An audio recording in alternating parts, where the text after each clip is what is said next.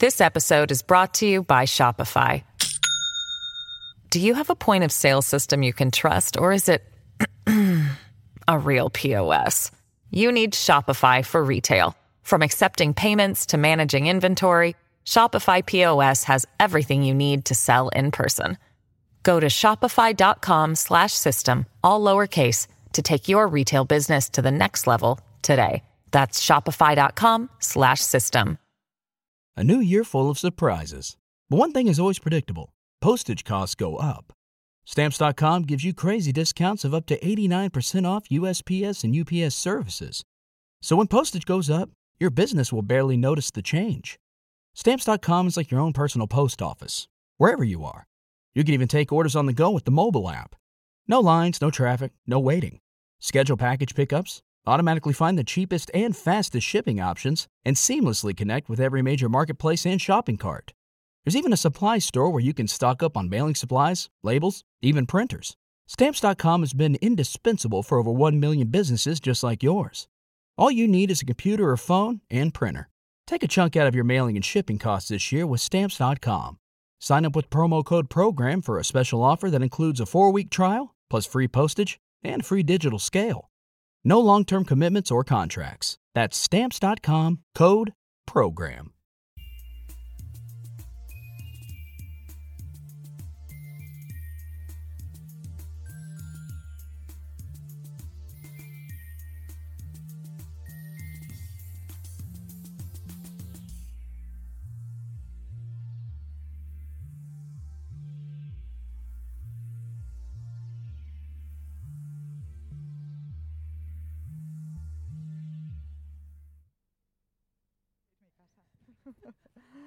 Mira, ahí está Lucía.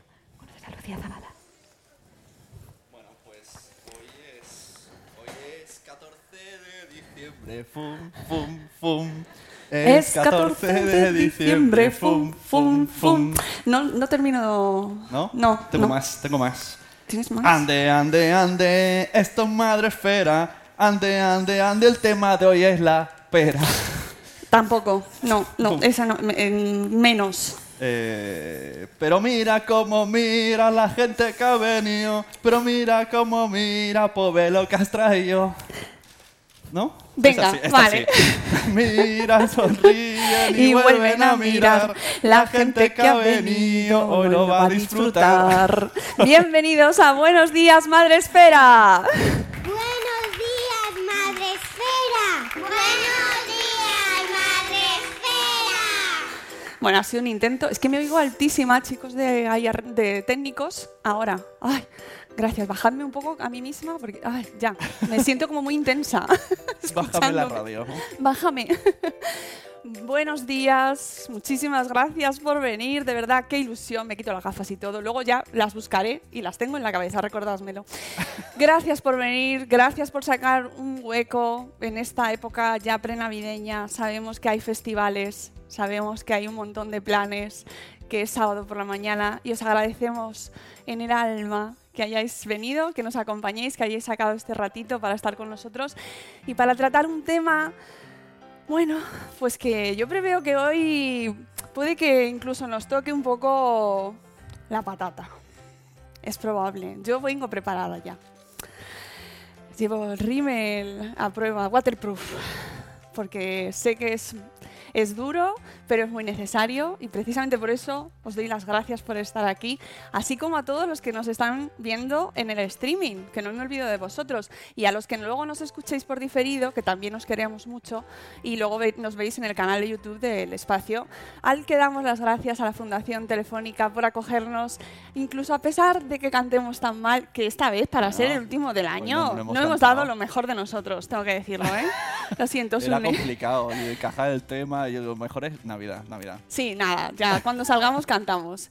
Os recuerdo que los niños, que los más pequeños, no estáis obligados a quedaros aquí, no tenéis actividad con, espérate, Rocío y Rebeca. Gracias, chicas. Así que todos los que queráis iros a jugar, a hacer una super gincana. Aitana, te vas a hacer una gincana, rima. Que lo vais a pasar muy bien y que podéis acompañarlas. No, se va nadie, nadie quiere ir a jugar. Mira, por aquí es, es que necesitan su empuje. Venga, Aitana, pasadlo muy bien. Y ahí se van a su taller maravilloso que luego vuelven con un montón de cosas que han hecho y que se lo han pasado fenomenal. Para todos los que estáis aquí y los que estáis allí, eh, podéis tuitear con el hashtag Espacio Madresfera si queréis comentar algo. Para los que estáis aquí, por favor, levantáis la mano y nos lo decís. ¿Vale? Aquí. Quiero que participéis. Aquí en Madrid. Aquí en Madrid, por supuesto. Aquí en Madrid. Esa es marca de la casa. ¿Dónde estamos? Aquí en Madrid. y que tenéis el wifi, o sea, el wifi, la conexión para tuitear y todas estas cosas, aquí en la esquina, si no lo veis os lo comento, que es espacio telefónica, eh, eh, la contraseña espacio FTEF, FTEF, espacio FTEF. Y, sin más, la pregunta más importante del día, ¿qué día es hoy? Sábado. ¿Y qué se hace los sábados? Por favor, Sonia. Gente chachi. Ahí está. el Gente Chachi, por si no lo sabéis, es el momento de la semana en el que hablamos con gente chachi. No tiene mucho misterio tampoco, hacemos las cosas sencillas. Y hoy nos hemos traído a dos mujeres muy chachis y me voy a sentar ya para presentároslas. Ay, qué alegría, amigas, que hoy por cierto hemos cambiado formato, ¿eh? Vamos a hacer prueba aquí de... Porque nosotros normalmente estamos sentados en mesa, como los podcasters de verdad, pero hoy hemos decidido que somos pues gente de entrevista, de- gente de tertulia. Baja la voz, trae pon humo. Claro, no sé. El- ponemos el alcohol en la mesa, el whisky.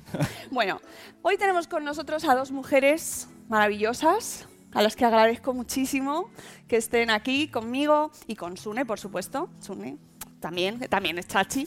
Ellas son Inés Enciso. Inés, vamos a empezar por, por ti. Vamos a hacer un pequeño resumen ¿vale? De tu bio, porque yo me cuesta mucho resumirlo. Ya te lo he comentado antes, que tienes una bio, eh, has hecho millones de cosas y además quiero que nos las cuentes. Pero eres directora artística y gestora cultural. Sería lo que te define a ti tu gestora cultural. Creadora y codirectora del festival Una mirada diferente del, Centro Dramático Nacional, galardonado con el premio Plena Inclusión 2015 y el premio especial de la Unión de Actores en Teatro.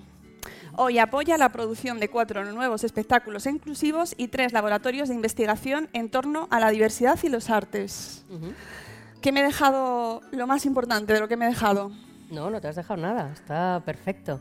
Llevamos ya ocho años desarrollando este programa en el Centro Dramático Nacional, un poco con la idea de que efectivamente la cultura nos represente a todos y todos podamos participar en la cultura de manera igualitaria. Bueno, me he dejado algo y es que eres madre Sí. y tu hijo tiene discapacidad. Ujú. Y por eso también nos interesa muchísimo tu perspectiva y cómo aplicas todo esto, toda tu experiencia, a tu trabajo. Seguiremos ahondando en ello. Presentamos a Carolina García Delgado, que lleva desde el año 2000 en- aquí, aquí, en Madrid, en Telefónica, y se incorporó en el área de finanzas corporativas tras estudiar Economía Internacional en la Universidad Complutense de Madrid. Desde 2008 estoy leyendo sin las gafas y digo, ¿y por qué veo tan ¿Por qué mal? cuesta? Pues no. Claro, desde 2008 trabaja en Fundación Telefónica, aquí también, liderando proyectos de alto impacto en educación e infancia en Latinoamérica. Desde el 2017 se dedica al voluntariado corporativo. Ha sido miembro de la junta directiva de diferentes ONGs, tanto en España como en Latinoamérica. ¿Qué me he dejado también? Carolina. Pues que tengo la suerte de ser mamá de tres niños maravillosos. Eh, uno de ellos también tiene Sí. discapacidad. Uno Esto de hay ellos- que comentarlo así, lo comentamos, Sí. tal, tal, ya lo soltamos y ya luego seguimos, ¿no? Sí, mi, mi hijo mediano, que es Lucas, tiene una discapacidad intelectual, tiene síndrome de Down. Y bueno, somos una familia muy especial también, porque yo tengo también una discapacidad física desde hace 15 años, que me tuvieron que amputar una pierna y reconstruir la otra. Así que bueno, eh, somos una familia muy acostumbrada a vivir los retos. Desde luego. Está claro. Eh, vamos a empezar por la primera pregunta, que a mí me gusta empezar con lo difícil. La discapacidad. Discapacidad. ¿Qué significa la discapacidad para vosotras? Uf. Venga. Por favor, os recuerdo que podéis participar cuando lo queráis, ¿vale? Levantáis la mano y os acercamos un micro. Hombre, si nos ceñimos eh, a lo que significa casi etimológicamente, ¿no? pues es una limitación que, que dificulta tu desarrollo. ¿no? Yo creo que lo que hemos aprendido a lo largo de estos años cuando la tienes en casa y convives con ella es que al final es otra manera de relacionarte con el entorno y con la vida. ¿no? Y, y, y bueno, yo creo que también estamos como muy acostumbrados a, ir por el camino que nos han marcado y, y a esa obsesión que tenemos por eh, meternos a todos en esa normalidad o eso que llamamos normalidad, ¿no? Y de repente fuera pues pasan cosas que son maravillosas y que, que bueno, que a veces la vida te las pone delante, que aparentemente es un reto y luego pues descubres que efectivamente es un reto, pero que también es una oportunidad y que hay eh, también una visión diferente que enriquece y que, y que, tiene su lado maravilloso también, ¿no? Que también discapacidad es una palabra que pesa mucho y que siempre se queda como en lo negativo, sí. ¿no? Aparece la palabra discapacidad y ya hay miedo, eh, hay prejuicios, hay barreras, ¿no? Y tiene un lado muy positivo también que, que también hay que sacarlo a la luz. Bueno, hablaremos de ese lado positivo. Carolina, discapacidad. Para mí la, la discapacidad es eh, que seamos capaces de ver que la diferencia suma y que la diferencia suma muchísimo. Y lo que hay que hacer siempre, pues como dice Inés, es verlo desde, desde la oportunidad, ¿no? Ver lo, lo que eso genera y, y, valorar a las personas por lo que son, ¿vale? Que lo primero es la, la dignidad de, de, todos los seres humanos, porque cada ser humano es único e, e irrepetible. Y, ver siempre la discapacidad como, bueno, la, la oportunidad pensar en, en, estas personas, pensar en nosotros, porque yo hablo en primera persona también, desde eh, la potencialidad, no desde la limitación. Y sobre todo, pues, mm, a ver, todos somos, yo he trabajado mucho con Brasil y ellos hablan mucho de, del principio de la incompletitud, ¿vale? Que nadie puede hacer nada solo y lo que está claro es que todas las personas tenemos discapacidades, absolutamente todas. Y entonces la, la diferencia suma y también, y, compartiendo mucho como decía, como decía Inés, ¿no? O sea, vivimos en un mundo que aunque no queramos, estamos cada vez todos más estandarizados, ¿no? Y tenemos que entrar dentro de unos cánones que, bueno, que se han ido estableciendo, yo creo que no hemos sido conscientes, ¿vale? Se han ido eh, estableciendo unos cánones de, de belleza, de felicidad, de éxito, que, que, no corresponden porque se están perdiendo lo, se están perdiendo lo mejor, ¿no? que es la, la, la, riqueza de todos y porque yo creo que hay algo en lo que todos los que estamos aquí, los que nos están siguiendo a través del streaming, estamos de acuerdo, que no hemos nacido para ser perfectos, hemos nacido para ser felices. Titular, ¿eh? Sí, Eso... la verdad es que sí. Fíjate que acabamos de empezar y ya has arrancado el primer aplauso. No está nada mal. ¿eh? Pero eh, es, es, es, un discurso que, que, comparto, pero bajémoslo. Porque está lleno de dificultades. Ojo. La todo, vida está cierto, llena de dificultades. Cierto, todo. Pero quiero conocer vuestras historias, vuestras maternidades y, y, que nos las contéis para que le pongamos piel y sepamos lo que han significado para vosotras. La que quiera empezar, Inés, si quieres. Bueno, empiezo yo que la mía es más corta, yo creo. bueno, yo embarazada de siete meses y medio aproximadamente, en una ecografía me dijeron que, bueno, pues que el, que el niño tenía una serie de malformaciones que no, que no sabían qué significaba exactamente, ni en qué se iba a traducir, ni siquiera si iban a hacer con vida, ¿no? Y entonces, bueno, pues viví ese final de embarazo terrible, un mes, con, con un niño dentro que ni siquiera sabía si, si, iban a hacer con vida, ni qué iba a significar, ni nada. La verdad que eso es lo que recuerdo casi como lo peor, ese, ese mes de... Porque claro, al final, cuando estás embarazado, pues... Eh, estás hablando de algo que todavía no existe, que no tiene piel, que no, que no le, le, quieres porque no le conoces, no le puedes tocar, ¿no? Entonces, todo eso me generaba mucho miedo, mucha angustia, ¿no? Claro. Luego ya cuando nació y ya tienes a esa personita en casa y, y, empiezas a establecer vínculos, lazos y tal, bueno, pues lo vas viviendo de otra manera, ¿no? Efectivamente, pues no, no nació con muchas dificultades, Mateo, que tiene ahora 10 años, nació en el 2009, y bueno, pues a partir de ahí empezó un viaje totalmente inesperado en el que vas aprendiendo sobre la marcha porque no hay no hay, eh, se sabe muy poco. Es verdad que sí eh, está el apoyo de otras familias o de otras entidades o instituciones que bueno, pues que van un poco haciéndote amparo, pero al final cada camino, pero como cada camino en la vida, ¿no? Es diferente y cada uno tiene que hacerlo a su manera. y bueno, pues también hay un, proceso de aprendizaje, de asimilar, de entender que, que tu maternidad va a ser diferente, que todo eso que, eh, bueno, que soñabas y que, es con la idea con la que uno se queda embarazado, pues de repente se convierte en otra cosa, ¿no? Y que tu hijo pues no va a andar, no va a hablar, no te va a llamar mamá, no va a aprender a leer, ¿no? Un montón de cosas que, que- que asustan mucho al principio hasta que descubres que, bueno, pues que tiene otras cosas que hace él que son maravillosas y que, y que, y que al final, efectivamente, Mateo es, mm, si no el niño más feliz del mundo, de los más felices del mundo. O sea que, y además me hace la vida súper fácil, con lo cual al final, 10 años después, digo, bueno, si ese día que me dijeron eso hubiera podido abrir una ventanita y vernos hoy, uff, habría sido una tranquilidad. Eh, eso que comentabas antes es muy importante, el, embarazo. Mm. Eh, pensemos todos en nuestros embarazos, si los hemos tenido, ¿no? Si, eh, ese momento, cómo se vive y cómo se puede llegar a, eh, a vivir esa experiencia, ¿no? Que te digan eso Mm. eh, con un embarazo en siete, siete meses y medio, ¿no? Además lo comentábamos afuera, que es, recuerdas como lo, lo peor en ese momento, ¿no? Peor, sí. Sí, lo- los médicos con los que viví el embarazo, la verdad que fueron muy poco delicados, por decirlo eh, finamente. Luego es verdad que una vez que nació Ma- Mateo, en general, hemos tenido mucha suerte con los médicos. Sin, sin finamente, que, Sí, se- sí. que si no se ha hecho bien, no se ha, No hecho, se ha hecho bien, bien. y además no, no. todo es motivo y oportunidad para reclamar que exista mm, mayor concienciación, ¿no? Pero También estos programas se hacen para ello, ¿no? No solo para hablar entre madres, que, que es imprescindible, Mm. sino para que también se tenga conciencia, ¿no? De que afecta muchísimo, como te lo digan, tú sí. no lo has olvidado, ¿no? No, no, no, fue... Recuerdo perfectamente al ecógrafo diciéndome, eh, me dijo, no, el niño tiene una Alzheimer. Y le dije, bueno, ¿pero eso qué significa? Me dijo, pues que igual tiene mongolismo o algo. Mongolismo, siglo XXI. Y claro, en ese momento no, no supe reaccionar. Ahora me dan ganas de volver a, a- a ese momento y decirle, ¿van a hacer en Mongolia? Porque me viene fatal.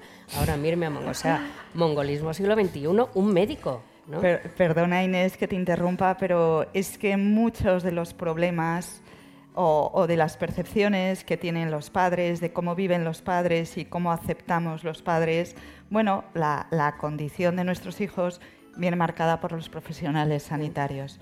Porque si a ti en ese momento esa persona te dice, mira Inés, estamos viendo que tu hijo, no esta cosa que tienes aquí, porque es tu hijo, al que, que iba creciendo dentro de ti siete meses y medio, ¿sabes?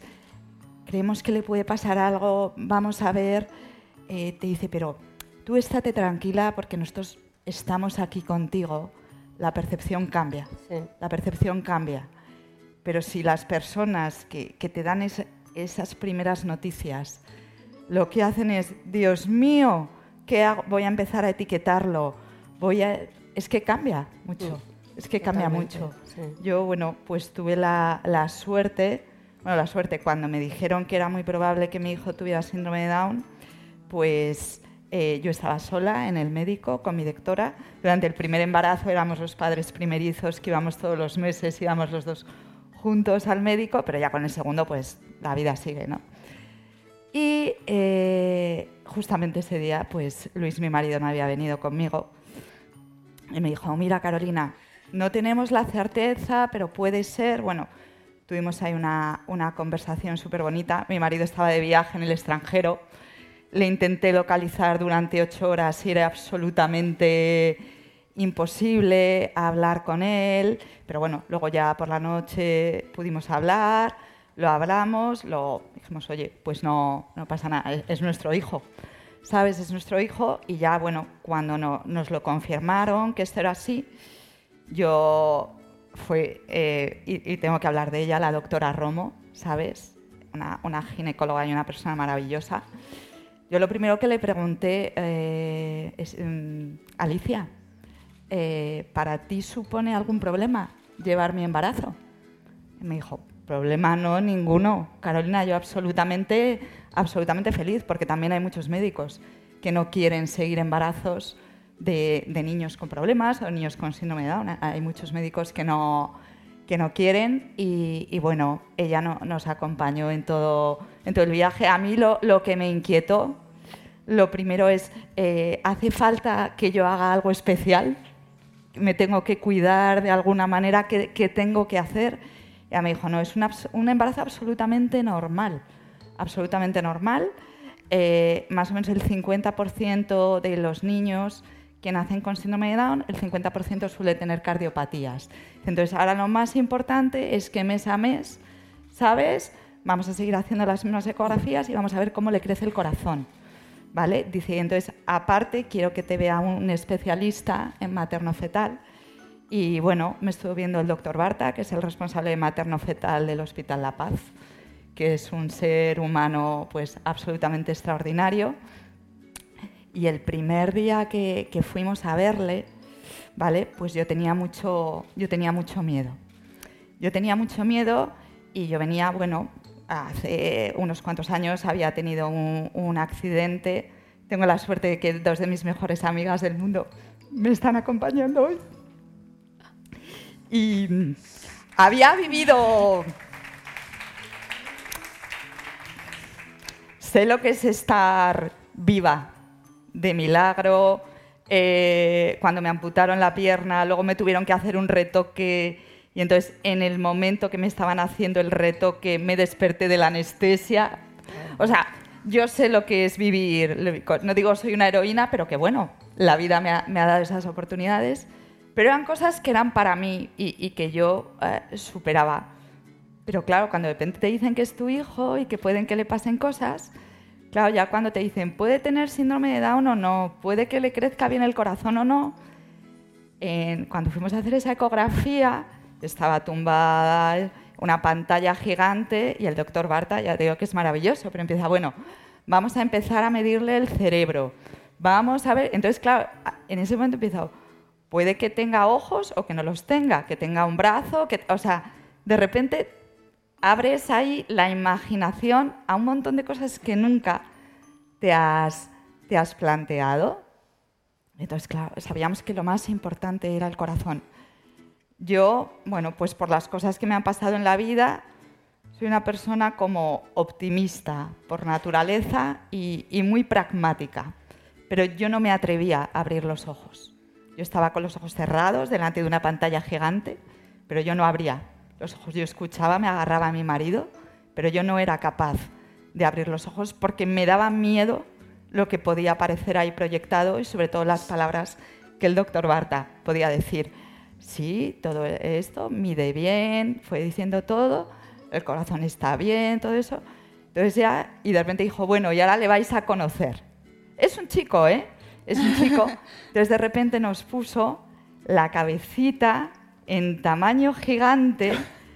Y entonces abrí los ojos y, o sea, lloré de la emoción porque dijimos mi marido y yo, es igual que Gonzalo, que era nuestro hijo que era 20, 20 meses más mayor que él. Y dijimos, es igual que Gonzalo. Y entonces, claro, cuando nos dijeron que, bueno, que parecía que el corazón estaba bien, lógicamente todo esto hasta que el niño no nace, no lo puedes ver, pero cuando todo eso, vimos era igual que Gonzalo, es que, o sea, los dos lloramos de la emoción nos fuimos pues dando botes de la alegría. Es más, íbamos luego a un funeral y entonces nosotros llegábamos como súper súper contentos al funeral. Lo, que estoy intentando deciros es que es, yo creo que es súper importante y creo que en general es un área de, mejora. De mejora, ¿no? De los profesionales. ¿Sabes? los profesionales, cómo dan, cómo dan la información, la sensibilidad que tienes que creo que es algo que a lo mejor se cuida en el momento bueno, pues de enfermedades o de otros procesos médicos. Y creo que en esta parte como que no está muy, no está muy cuidado. Sí, yo me, me, estaba acordando, claro, me vienen todos los recuerdos ahora, pues es verdad que por una cosa de supervivencia hay cosas como que olvidas, ¿no? Tienes menos presente, pero claro, te digo hablar y me vienen todo. Y es verdad, yo por ejemplo me sentí muy sola en el parto porque fue cesárea, no dejaron entrar a, a mi marido y, claro, yo estaba ahí en una situación muy difícil porque además a mí también me ocurrió eso. Yo tenía muchísimo miedo a, que me enseñaran al niño cuando nació, porque es verdad que, te, entran imágenes en la cabeza de pues cómo va a ser físicamente, ¿no? Yo lo voy a aceptar que sea así o así tal, no claro, todos tenemos la imagen del bebé perfectito con el tal no sé qué y a mí tenía mucho miedo a ese momento, al momento en el que vienen con el bebé y te lo enseñan. Y recuerdo que me lo trajeron aquí al lado, estaba tumbada con la sábana hasta que te ponen, me lo asomaron por aquí y yo dije en voz alta, ¡qué mono!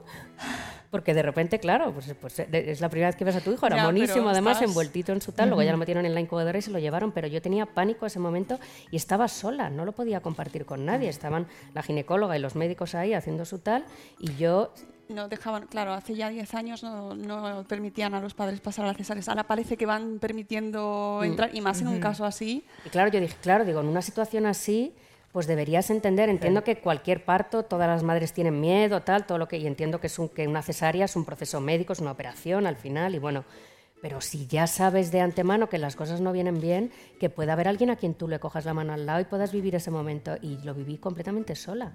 Y ese momento que cierran, se van y tú te quedas ahí y no sabes qué está pasando fuera, eh, si el niño está vivo o no está vivo, si le han llevado... Yo no sabía nada y estaba ahí mientras me cosían quieta, eso sí lo recuerdo como muy poco humano, muy poco cálido.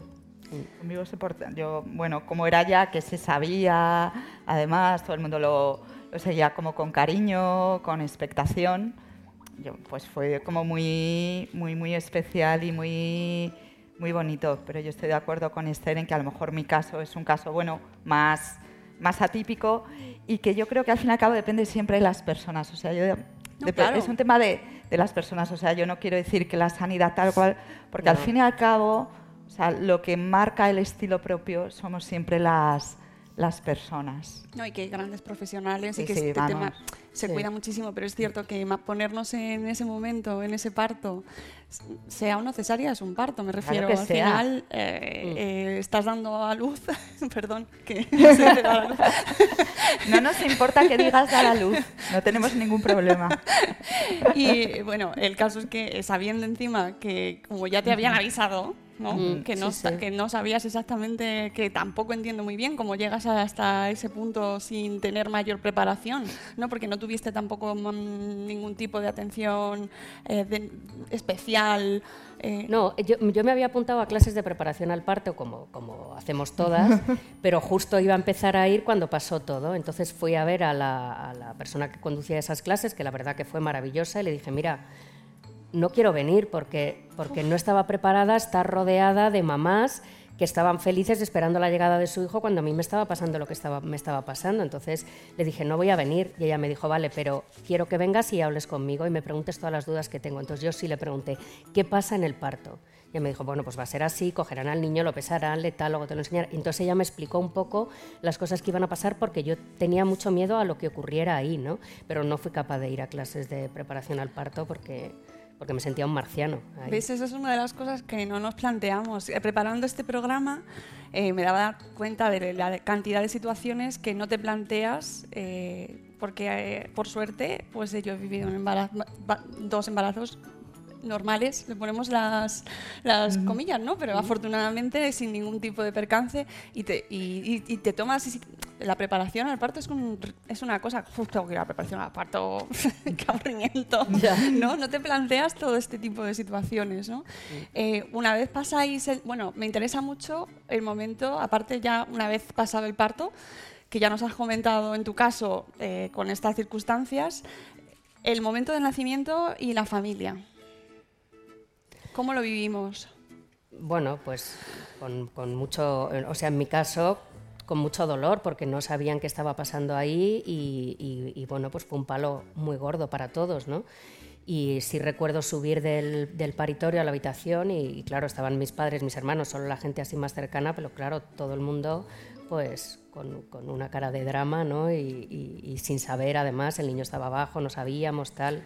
Y recuerdo que yo tengo una prima que tiene eh, un hijo con parálisis cerebral, ella es un poco más mayor que yo, y al día siguiente vino al hospital y me trajo una cesta de flores enorme. Ahora me voy a emocionar yo. Yo sabía que esto iba a pasar y estamos al borde todos de la emoción porque es inevitable, así que nos lo vamos a permitir, no Sí. os preocupéis, si se tiene que llorar, se llora, que para eso hemos venido, hombre. Y me trajo las flores y me dijo, te traigo flores porque am, cuando nació Jaime nadie me trajo flores. Y había nacido mi hijo.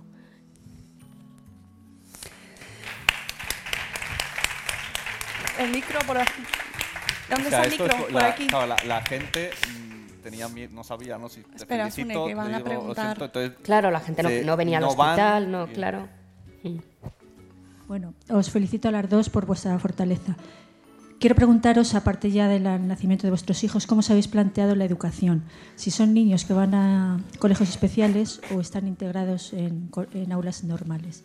¿Y qué especialistas eh, los tratan? Empieza tú, que yo sé. Empiezo yo. Bueno, pues mi hijo Lucas tiene cuatro años, ¿vale? Con lo cual estamos, él desde el principio, pues ha estado haciendo atención temprana, fue a una guardería, a una guardería normal, pero con apoyos.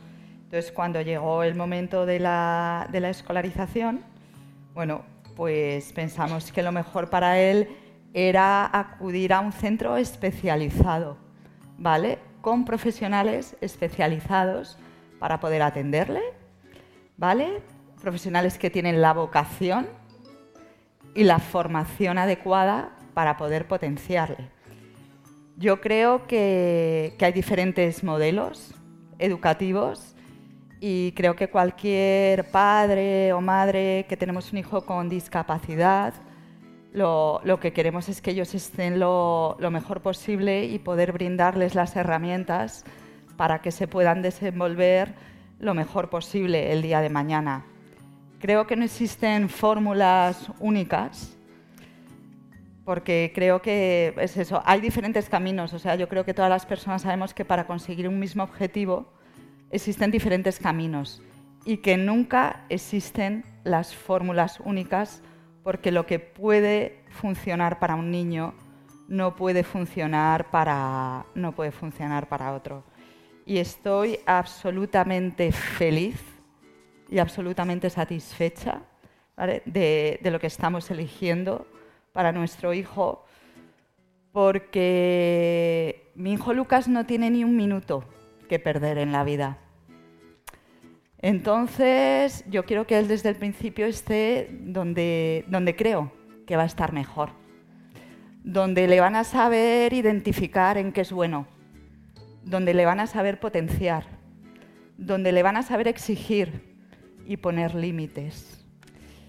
Y entonces creo para nosotros la, mejor opción ha sido esa educación especializada que además tenemos la suerte de que en España tenemos un modelo de educación especializada que es referente a nivel mundial, ¿vale? Eh, los centros que hay en España son visitados por expertos internacionales, han sido premiados y ya veo que estamos absolutamente satisfechos de, de haber podido hacer esta elección y esperamos que todas las familias puedan elegir el modelo que desean para sus hijos, prevaleciendo siempre eh, el bienestar y el desarrollo del menor. Esto si alguien que nos esté viendo y esté en este caso y, esté embarazada y tenga dudas, ¿cómo acude? ¿Cómo se informa? ¿Cómo, cómo, ¿Qué consejo le damos para...? Pues eh, yo tampoco, cuando me dicen, a mí me gusta lo que es compartir la experiencia o los aprendizajes que hemos tenido. Pero yo creo que dar consejos, o sea... Claro, pero alguien la- que esté muy perdido, Sí, ¿de qué la, hago? la- la maternidad y la paternidad, o sea, la crianza de los hijos, yo creo que es algo muy intuitivo. Que ahora, bueno, existen muchísimos libros sobre maternidad y, y yo pienso que es un tema ma- no, no de sentido común, pero, pero de intuición. Entonces, por ejemplo, a nosotros lo, lo que más nos ha servido ¿vale? Pues es conocer otras experiencias, otros casos de otras familias, pero sabiendo siempre y respetando que es que no hay fórmulas únicas. O sea, yo a las familias que, que optan por llevar a sus hijos a colegios de integración, es que yo no tengo nada que decir, es que me parece fenomenal. Pero ya te digo, no existen fórmulas únicas. Entonces supongo que a lo mejor dependiendo de... Creo que en el fondo todos somos el resultado de nuestra, de nuestra experiencia y el resultado de lo que hemos ido viviendo. Y entonces, eh, el resultado de nuestras circunstancias. Entonces, habrá gente que la educación, el modelo de integración le haya ido fenomenal, con lo cual yo aplaudo y que se potencie todo. Y a la gente que le haya ido bien en educación especializada, pues fenomenal. Y, y creo que hay espacio para todos y para que coexistan, para que coexistan ambos modelos, pero sabiendo que siempre tiene que, que primar eh, el bienestar de ese menor que luego se convierte en un adulto. y, y que tenemos que garantizar en la medida de lo posible su, su participación en la sociedad. Inés, en tu caso.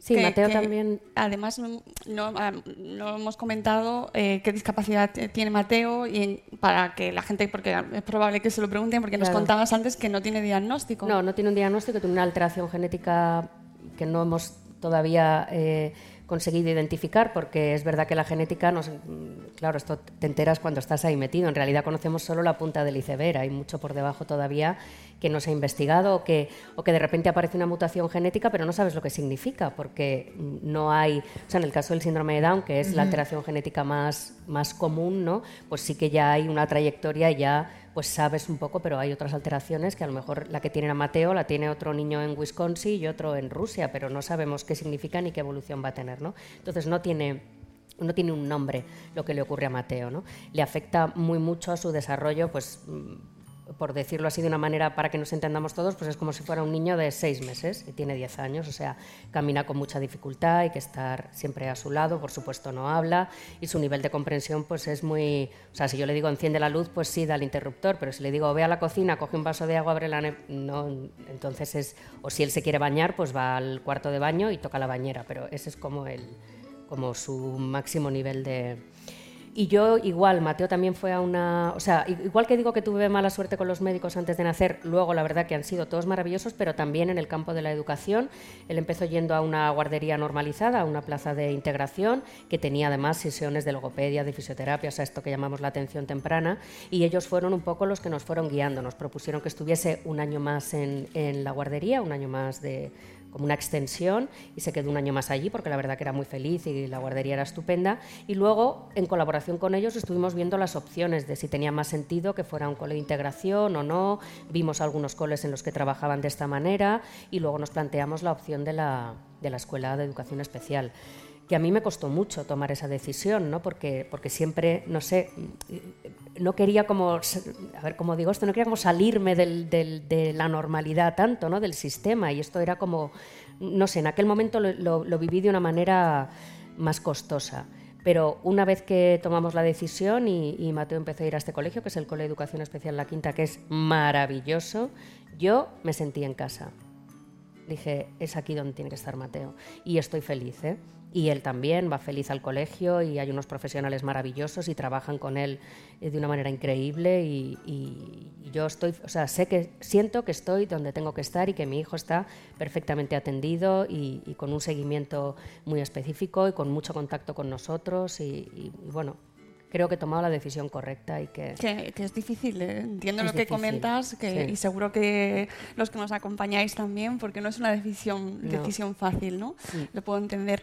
Eh, quiero que nos cuentes, Inés, eh, porque no solo estás como madre de Mateo, sino también por tu faceta profesional, eh, con, con este proyecto que comentábamos antes, con este festival Una mirada diferente, que además también os recomiendo a todos los que nos escucháis ahora o nos veis, eh, tú tienes una charla TED donde Mm. también explicas un poco tu, tu visión ¿no? y por qué debemos cambiar esta mirada. Mm. ¿En qué consiste este festival Una mirada diferente? Bueno, pues cuando nació Mateo, claro, yo me, me trabajaba en la cultura y, y claro, es curioso lo que hablamos antes de los hijos de la necesidad, ¿no? O sea, hasta que no estás ahí no te empiezas a hacer preguntas. Claro. Y yo como gestora cultural pues entendía que la cultura es para todos y lo daba por hecho, ¿no? O sea, es que ni siquiera me había hecho esas preguntas. Y cuando nació Mateo empecé a decir, bueno, ¿y, y si el día de mañana quiere ser actor o si quiere ir al teatro va a poder ir? ta-?".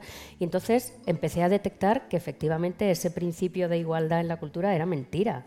No, no hay las mismas oportunidades para acceder a la cultura ni como espectadores, ni como creadores, ni como profesionales de la cultura, ni nada. ¿no? Y entonces, bueno, pues a partir de ahí empecé a hacerme preguntas. Estaba en ese momento ya trabajando en el Centro Dramático Nacional y con otro compañero coincidió, entró un cambio de director, es un centro público que, la dirección artística sale a concurso, lo ganó Ernesto Caballero y Miguel Cuerdo y yo dijimos, oye, creemos, pero ni siquiera con la ambición de hacer nosotros algo, ¿eh? simplemente de obligarle a él a reflexionar sobre eso y decir, oye, en el Centro Dramático Nacional, que es el espacio cultural de artes escénicas por referencia en España, tenemos que empezar a implementar esto. Tiene, ese debate tiene que estar encima de la mesa y tenemos que empezar a hacer accesibles los patios de butacas, los escenarios, los espacios de creación, etcétera.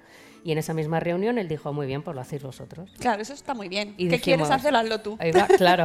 Y entonces salimos de ahí los dos diciendo, ¿y ahora qué hacemos? ¿no? Y entonces, bueno, pues eh, poquito a poco, desde la ignorancia en un primer momento, pero con mucha ilusión, empezamos a poner en marcha espacios de exhibición, de formación. Eh, yo creo que hicimos también mucho contacto con las entidades, está hoy aquí Silvia de Plena Inclusión, que nos ha acompañado mucho a lo largo de todos estos años, y con otras entidades que también te- estaban en ese momento peleando porque el, el acceso a la cultura también fuese igualitario, porque hemos peleado mucho por el acceso a la sanidad, a la educación, a la forma, ¿no? Pero la cultura también es fundamental para el desarrollo. Parece como que es menos importante, ¿no? Sí. Es ocio, es como tu tiempo Claro. libre, es menos, ¿no? Sí. Mm. Menos Sí, importante. y siempre parece que utilizamos la cultura en relación a la diversidad funcional desde lo amateur, desde la arteterapia, ¿no? Parece que no puede ser una cosa profesional, que tú te desarrolles en la cultura y que tú quieras ser un espectador activo de cultura también si tienes una discapacidad, ¿no? Y entonces es verdad que en el CDN nos abrieron las puertas de todo, nos dejaron hacer y deshacer porque hemos hecho mucha locura ahí dentro también. Y bueno, pues empezamos a poner encima de los escenarios a creadores profesionales con discapacidad, o sea, no hablamos de, de un trabajo a otro nivel, no, no, no, de creadores profesionales que la calidad de sus trabajos tiene la misma que la que tiene cualquier otro creador que exhibe sus trabajos en el Centro Dramático Nacional. ¿no?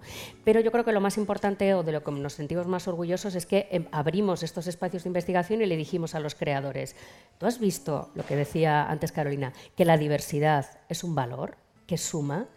Que en tu proyecto, si lo utilizas de la manera correcta, va a sumar artísticamente, que lo que se muestra encima de un escenario con una diversidad no se puede mostrar de otra manera. ¿Y entonces esos creadores de repente empezaron a trabajar en laboratorios de investigación y dijeron, ostras, es que aquí hay un potencial artístico muy grande, hay otra manera de contar. Y entonces empezaron a incluirlos en sus producciones, a poner en marcha espectáculos con, con actores o bailarines o, o creadores con discapacidad. Y bueno, pues eso es lo que de verdad yo creo que está transformando la realidad, está haciendo que, que eso que ocurre en el escenario refleje la sociedad diversa en la que vivimos. ¿Se refleja la sociedad diversa que vivimos? Estamos en ello, o sea, después de estos ocho años, mucho más que antes, claro. Pero hay trabajo. Ah, Queda claro, lo hablábamos antes, que es que en el fondo les hemos sacado de las casas de- hace, Hace muy poco, días, claro, hace hace, dos dos días. días. Es que era algo que se tendía a esconder. Tenías un hijo con discapacidad y era una vergüenza. Y lo tenías en casa encerradito. Bueno, pues ahora ya hemos abierto esa, esa puerta, que ya es mucho, ¿no? La de la visibilidad. Estamos aquí. Ahora tenemos que seguir sumando en eso y que la cultura lo represente de una manera real. Todo lo que ha pasado con campeones, etcétera, tal. Eso es, es un paso, claro. Bueno, es verdad que la película Campeones ha marcado como un hito, ¿no? Mm. Precisamente hablábamos el otro día, Carolina, de esta película, ¿no? Tú me comentabas.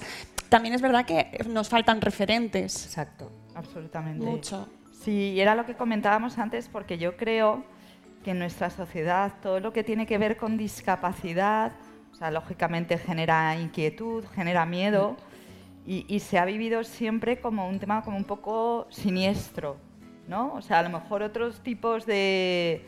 A mí la palabra diversidad, todas estas palabras que se ponen como, como de moda, la verdad no, no, no acabo de entenderlas bien. Y entonces siempre como que ahora se está evolucionando, es, pero el tema de la discapacidad es siempre... Entonces, como que ¿diversidad da- funcional? Como que da yuyu, Se- ¿sabes? se- ¿Hablamos de diversidad funcional? Pues- ¿Hablamos de necesidades eh, especiales? Pues, eh, a ver, Quiero- yo creo sacarlo, que ¿eh? tenemos que, que dar un paso adelante y, y ser capaces de, de hablar de la palabra discapacidad sin ningún tipo de, de etiqueta ni de vergüenza o de pensar que es algo peyorativo. Porque creo que el cambiar el nombre de algo no cambia la realidad. Entonces, ya, ya os digo, o sea, yo todas las mañanas cuando me levanto me pongo mi prótesis y, oye, hoy va a llover, ten cuidado qué zapatos te vas a poner, ten cuidado que esa calle resbala, pero es algo que forma parte de mí. Entonces, a mí, que me llamen coja o no, para mí eso no es lo más importante. ¿Sabes? Entonces, creo que también eh, en el ámbito, sobre todo de la discapacidad intelectual, que es la que más conozco des- desde hace cuatro años, que nació mi hijo Lucas, creo que hay veces que se ha intentado edulcorar tanto la realidad que no sé hasta qué punto este- eso está siendo bueno ni para las propias familias ni para la sociedad en general. Porque esto de decir, eh, no pasa nada, no hay límites, son capacidades diferentes, pues yo desde mi experiencia pienso que, eso no responde a la realidad. Porque mi- mi hijo, las personas con discapacidad intelectual, mi hijo tiene un retraso mental irreversible. Y eso va a ser así durante toda la vida. Entonces, creo que es mucho mejor llamar a las cosas por su nombre y a partir de ahí construir, dotar de los recursos, crear los espacios para, pa- pa- pa- para que todo eso evolucione y, y- y realmente formen parte de la sociedad a estos mensajes que estoy segura de que han sido creados con la mejor intención, pero pensando que de esa manera tendrán una mejor aceptación por el resto. Entonces yo sigo pensando, o sea, que, que, la, que la discapacidad es que forma parte de las personas, y forma parte de la sociedad. Eh, puedes tener una discapacidad sobrevenida, que es la que tengo yo, y que la podemos tener cualquier persona en cualquier momento de la vida, o puedes tener una discapacidad congénita como tienen nuestros hijos, que han nacido con ella. Es que eso forma parte de, la vida y del ser humano. Tiene, pues, como todos en la vida. O sea, tienes partes más fáciles, partes más difíciles, pero es que forma parte de ti. Entonces yo creo que eso es lo, lo importante, cómo potenciamos y cómo aprovechamos. Eso, yo pienso que estamos siendo, estamos yendo tarde para realmente darnos cuenta de, de lo mucho que suma y que a lo mejor estamos esperando que algún gran gurú de Silicon Valley diga lo mucho que suma la discapacidad y en ese momento todos, no, todos nos pondremos a ello. Es que en, en el tema lenguaje entras en redes y claro, está yo que no, no me atrevo nunca a comentar porque digo, seguro que digo algo que ofende a alguien. Abres un jardín, seguro. Entonces, Claro. pero empieza a leerlos la gente que, que- que está metido en ese tema y no, pues mi hijo no es así, no, pues mi hijo, pues sí, pues no, dices, a ver, ¿quién? claro, cada uno tendrá su razón. Bueno, yo creo que, a ver, es verdad que las palabras tienen un peso específico y las palabras definen y etiquetan y tenemos que ser cuidadosos, ¿no? O sea, lo que está claro es que tenemos que desterrar toda esa terminología antigua y negativa del eh, el mongólico, el Subnormal. retrasado, el subnormal, el todo eso que además ya se han convertido en palabras que utilizamos para insultar, con lo cual eso está claro que lo tenemos que desterrar completamente, ¿no? Yo sí tengo la sensación un poco de que está pasando eso, de que el lenguaje se está convirtiendo en una nueva barrera. Y muchas veces tenemos más miedo a cómo decimos las cosas que a lo que realmente estamos Claro. diciendo. ¿no? Entonces, eso es algo que no, que no podemos permitir. Que tú tengas miedo a hablar de algo porque Es que dices, a- a ver, a mí prefiero ha- no decirlo, a ver si voy a utilizar. No, A mí me no. ha pasado con la palabra minusválido, que yo, yo veo plaza minusválido. Y si tú dices esto abiertamente en Twitter, alguien nada. te dirá, pues no, porque mi hijo no, no tiene, o sea, yo lo veo válido. Y dices, joder, Claro. Sí, entonces yo creo que el lenguaje que es oficial, en ese sí que tiene que haber tolerancia cero, ¿no? O sea, no podemos eh, consentir que se utilicen ese tipo de palabras, ¿no? Pero en el día a día, al final, lo que tenemos que hacer es relacionarnos unos con otros. Y si hay buena intención, a mí no me importa que alguien me diga, "Oye, ¿tu hijo es retrasado? Pues no pasa nada, ya te explicaré yo, tal, pero no me voy a poner a la contra y voy a no querer eh, entablar una conversación contigo porque has utilizado un término que a mí me parece no. Cuando la gente habla desde el corazón y con ganas de comunicarse y tal, yo creo que hay que relajarse un poco con eso, ¿no? Y, y sobre todo, Llamamos digo, ahí no a, la, a la convertirlo- calma Sí. en redes. generar nuevas barreras que bastantes tenemos No, ya todos los días. es, es, es tremendo, ¿eh? Realmente. Eh, me parece súper interesante lo que decía Javier, porque hay veces que nos enganchamos en ese debate. Sin embargo, yo esta mañana en el parking, cuando iba a aparcar, eh, había seis plazas para minusválidos, para personas con discapacidad, para personas con movilidad reducida, y cinco estaban ocupadas por personas que no las necesitan.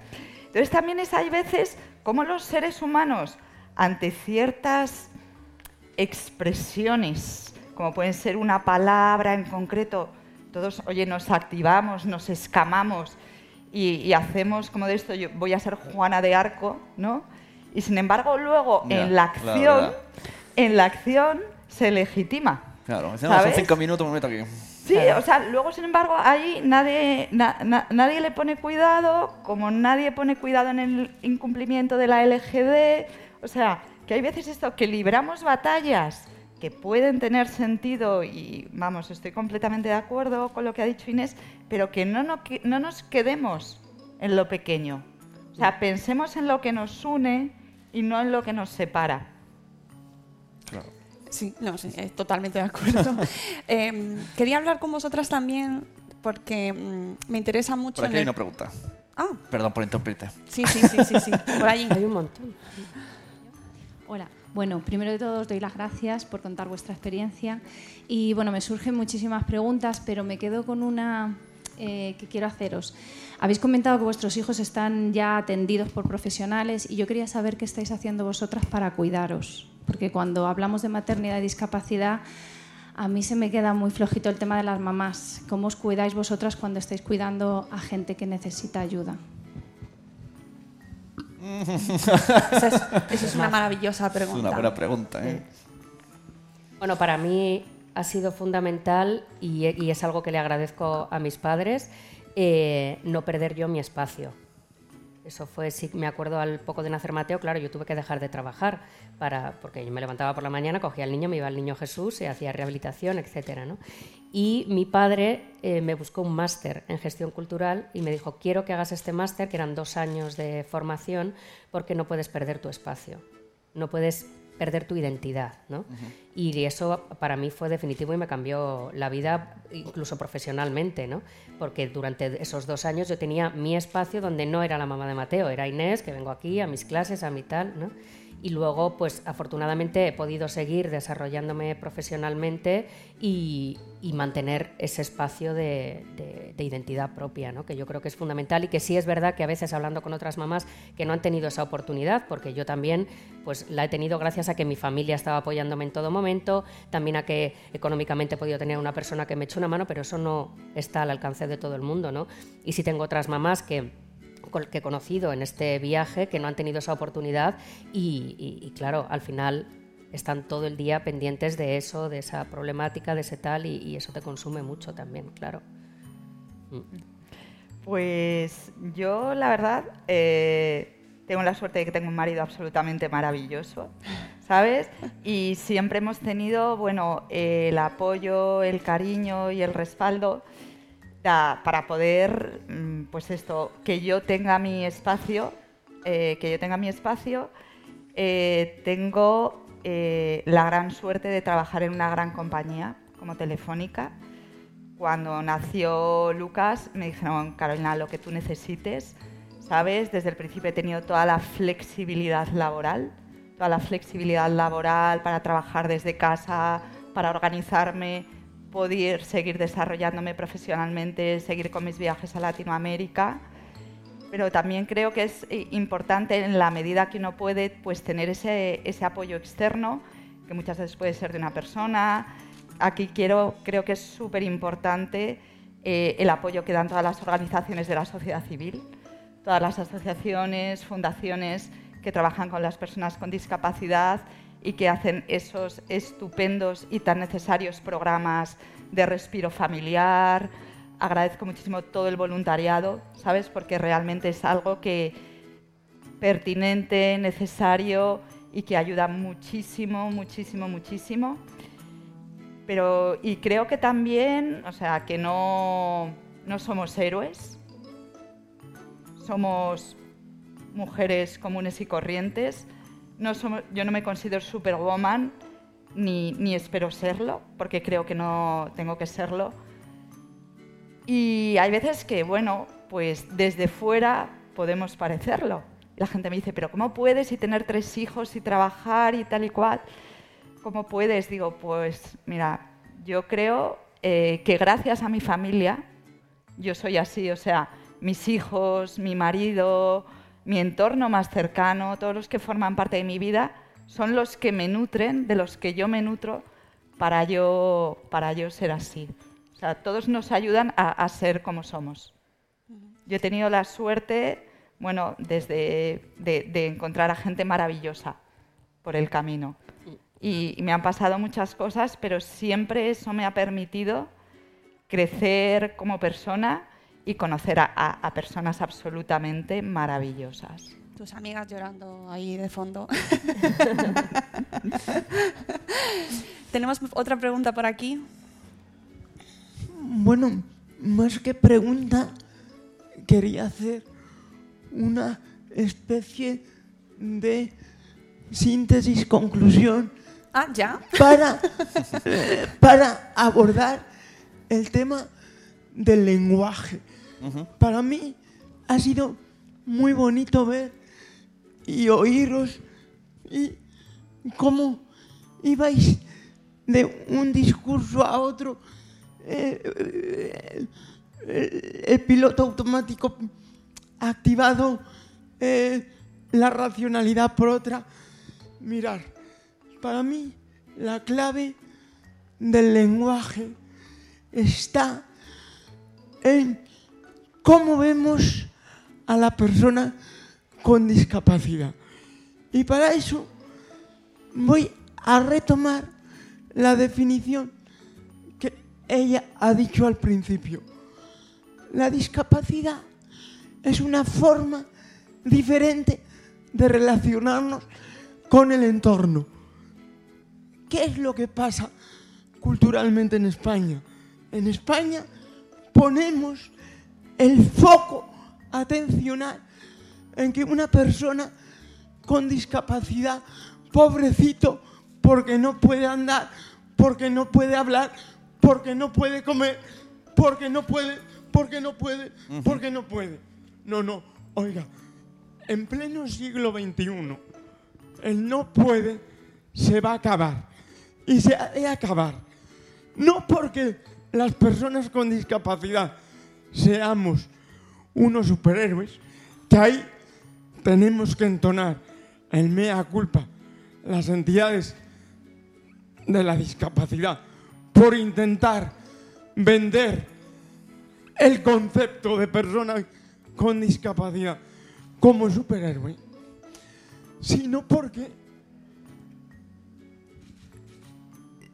hemos llegado a un nivel de desarrollo tecnológico, de conocimiento científico, que ahora el hablar está sobrevalorado, porque en las relaciones sociales hablamos más por WhatsApp que face to face.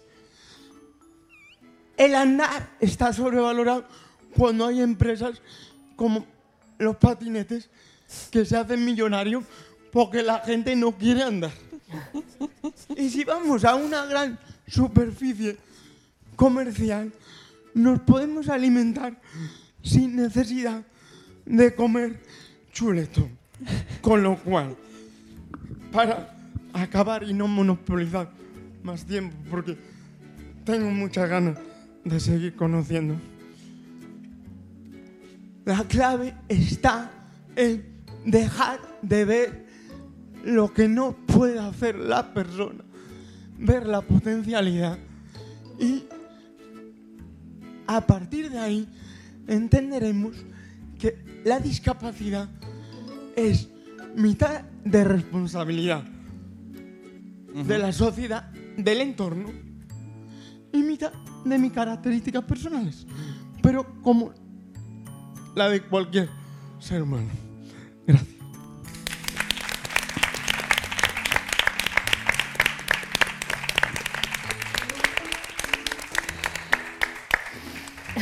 Muchísimas gracias. De verdad, qué maravilla escucharte. Eh, Tenemos otra pregunta por allí. Sí. Me encanta que, que preguntéis, que comentéis. Ah, espera un momentito por aquí, que tenemos por aquí también. Si queréis, hay veces que eh, si decimos las preguntas todas seguidas, luego se pueden enlazar, porque yo Sí, llevaba sí, un sí. tiempo pidiendo la, la palabra y es verdad que enlazo con lo que habéis dicho y quizá la pregunta ya ahora, la mía, se- se, queda un poquito eh, eh, floja. Pero bueno, quería simplemente daros la enhorabuena por estar aquí. Yo también soy madre de discapacitado eh, de nacimiento y no sobrevenido. Y bueno, pues eh, eh, tiene 21 años, está por aquí dando vueltas viendo la, la exposición de intangibles y la otra que hay.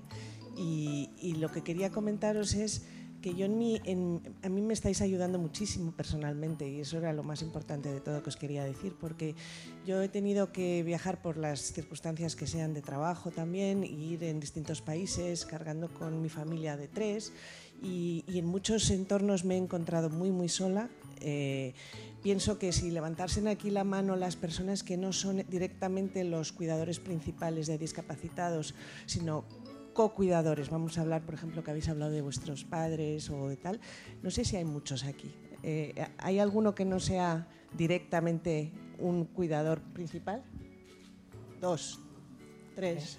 Sí, pues ves, eso es lo que yo no esperaba encontrar, porque hay mucha dificultad, porque no se ha creado el caldo de cultivo para que toda la sociedad que se inicia por esos líderes o gurús que tú has llamado de Silicon Valley, pero que al final son estas personas que están hoy aquí y que tiran unos de otros para ayudar al, al cuidador principal. Una de las preguntas que, que, han dicho también aquí. Y entonces, bueno, pues eh, gracias porque me habéis hecho ver que, uh -huh. como dicen también por aquí, a veces somos nosotros, los propios afectados, los que no sabemos tirar de esos hilos para que se te ayude y a veces pues es la sociedad en general. Eh, cuando yo viví en Estados Unidos sí que había una plataforma de padres que habiendo eh, puesto en valor las necesidades de los padres, luego habían subido hacia arriba y hacia la sociedad y hacia el gobierno sus necesidades. Eso probablemente aquí estemos todavía años luz, pero no es, eh, una, no es un imposible y con las tecnologías de hoy en día mucho menos. Y, y, luego pues también la, la, el, el, yo sí puedo, que es muchas veces lo más difícil de todo. En mi caso, mi hijo tenía una, una eh, eh, discapacidad sobre todo motórica, pero luego con la, con la adolescencia le ha sobrevenido una discapacidad de meterse en sí mismo y, y quedarse como tirado no la toalla. ¿no? Eso ahora estamos intentándolo eh, ayudar, pero, pero quizá es el no, el, no, el no que ha escuchado toda su vida el que con inteligencia y a los 15 años le ha hecho a él mismo creérselo, que yeah. no puede. Claro, el, tra el, trabajo del cuidador principal, que me ha gustado mucho la palabra, es como muy complicado porque claro, hay, especialistas que han estudiado para esto, pero tú de repente te ponen a un bebé y ahora ya tienes que ser especialista y ya llevas años de retraso porque no has estudiado esto, entonces no sabes bien y Muchas a lo mejor gracias. tu propia creencia pasa lo que ha dicho el otro muchacho, ¿no? Que tú piensas qué cosas no va a poder hacer porque como no has estudiado esto, entonces bueno, y destacar la... la importancia de los co-cuidadores, que también creo que es fundamental, ¿no? Y que al final es que no solo no afecta a los cuidadores y a los co-cuidadores, es que en realidad nos afecta y a los todos. hermanos. Y debería, sí, ahora te, quiero también tratar este punto de la familia y el entorno. Hola, primero que nada agradeceros la oportunidad de este espacio, ¿no? Eh, yo he estado muy de cerca siempre con personas con discapacidad en centros especiales de empleo y, y sitios donde cohabitan las personas con y sin discapacidad. Y una de mis mejores amigas tiene una discapacidad motriz e intelectual.